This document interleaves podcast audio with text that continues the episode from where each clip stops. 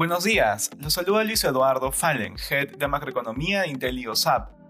El día de hoy, lunes 20 de diciembre, arranca la penúltima semana del año, con los mercados exhibiendo rendimientos negativos por el temor a nuevas restricciones por la variante Omicron.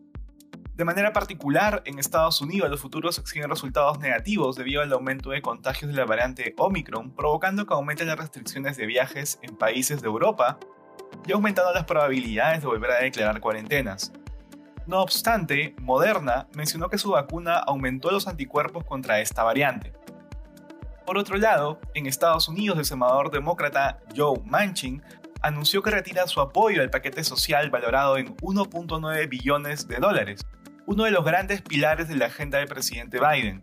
Su rechazo pone en peligro la aprobación del paquete, dado el empate en el Senado donde demócratas y republicanos tienen 50 escaños cada uno. En la eurozona, las principales bolsas de la región muestran resultados negativos. La rápida propagación de la nueva variante de COVID-19 ha llevado a Holanda a decretar un confinamiento de su población, mientras que la perspectiva de medidas más estrictas antes de las vacaciones de Navidad y Año Nuevo se ciernen sobre varios países europeos. En Asia, el Nikkei japonés retrocedió más de 2% ante la preocupación por Omicron.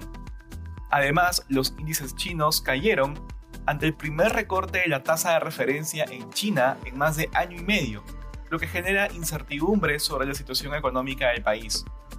Respecto a commodities, los precios del oro y cobre retroceden durante la jornada. Finalmente, el precio del petróleo cae ante los miedos por las nuevas restricciones en Europa ante el avance de la variante Omicron. Gracias por escucharnos y si tuviera alguna consulta, no duden en contactarse con su asesor.